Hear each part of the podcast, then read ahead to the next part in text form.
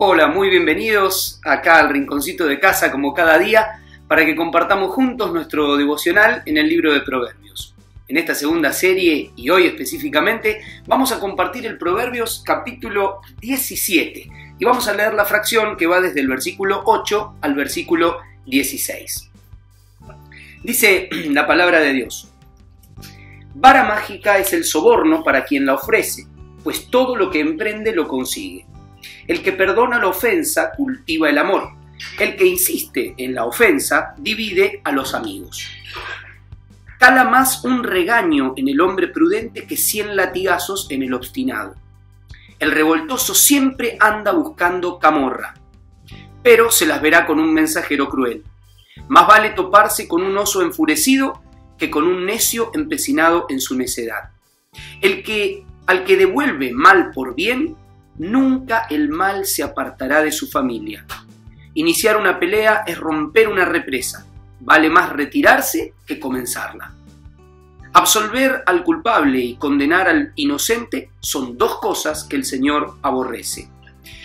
¿De qué le sirve al necio poseer dinero? ¿Podrá adquirir sabiduría si le faltan sesos? Camorra. ¡Ay! ¿Qué es esta palabra? Cuando veía este pasaje y, me venía a la mente esta palabra, me vino a la mente esta palabra camorra, porque significa, en realidad el significado es un poquito impreciso, pero siempre se refiere a lo que es pelea, a riña, a lo que es delincuencia, violencia, ¿no? La camorra italiana, hablando de mafia. A esto se refiere un poco la palabra camorra. Y de ahí, muchas veces, cuando solemos tener actitudes de, pelea, de ofensiva, de, ataque, ¿no? Está la expresión qué camorrero que sos. Bueno, al leer parte de estos versículos, se me venía a la mente y, y ayudémonos a reflexionar. ¿Será que muchas veces tenemos actitudes camorreras?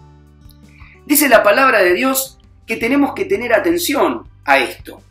Dice, el que perdona la ofensa cultiva el amor, pero el que insiste en la ofensa divide a los amigos. Ay, ay, ay. No seamos camorreros y dividamos las amistades. También la palabra nos da esta gran perla. La perla es el que perdona la ofensa, cultiva el amor. A diferencia de ser un camorrero continuamente.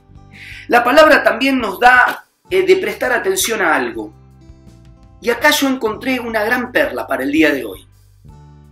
Dice, al que devuelve mal por bien, nunca el mal se apartará de su familia. Uh, qué tremendo si somos camorreros donde continuamente provocamos y devolvemos mal por el bien que nos hacen. ¿A usted le parece imposible? Bueno, no. Hay personas que en su egoísmo en su impronta camorrera, devuelven mal por bien.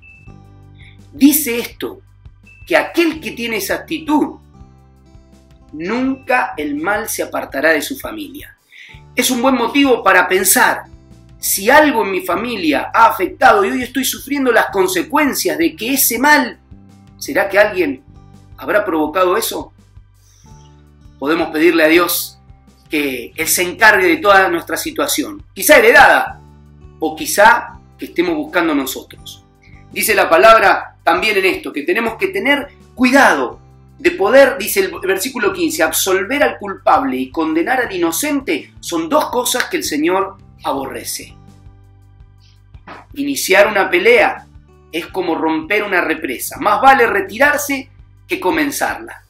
La palabra de hoy nos desafía no seamos camorreros, no empecemos discordia. Busquemos la palabra de Dios, busquemos estas perlas preciosas que dice, al que perdona la ofensa, cultiva el amor. Esa es una gran perla para el día de hoy. Y cierro con algo más. Dice el versículo 16, eh, ¿de qué le sirve al necio poseer dinero? ¿Podrá adquirir sabiduría si le faltan sesos? ¿Qué pregunta. ¿Será que muchas veces nos falta y que siempre resolvemos todo de manera de la camorra? Bueno, que podamos incorporar estos principios, que podamos buscar el perdonar la ofensa y que lo podamos aplicar. Que Dios te bendiga.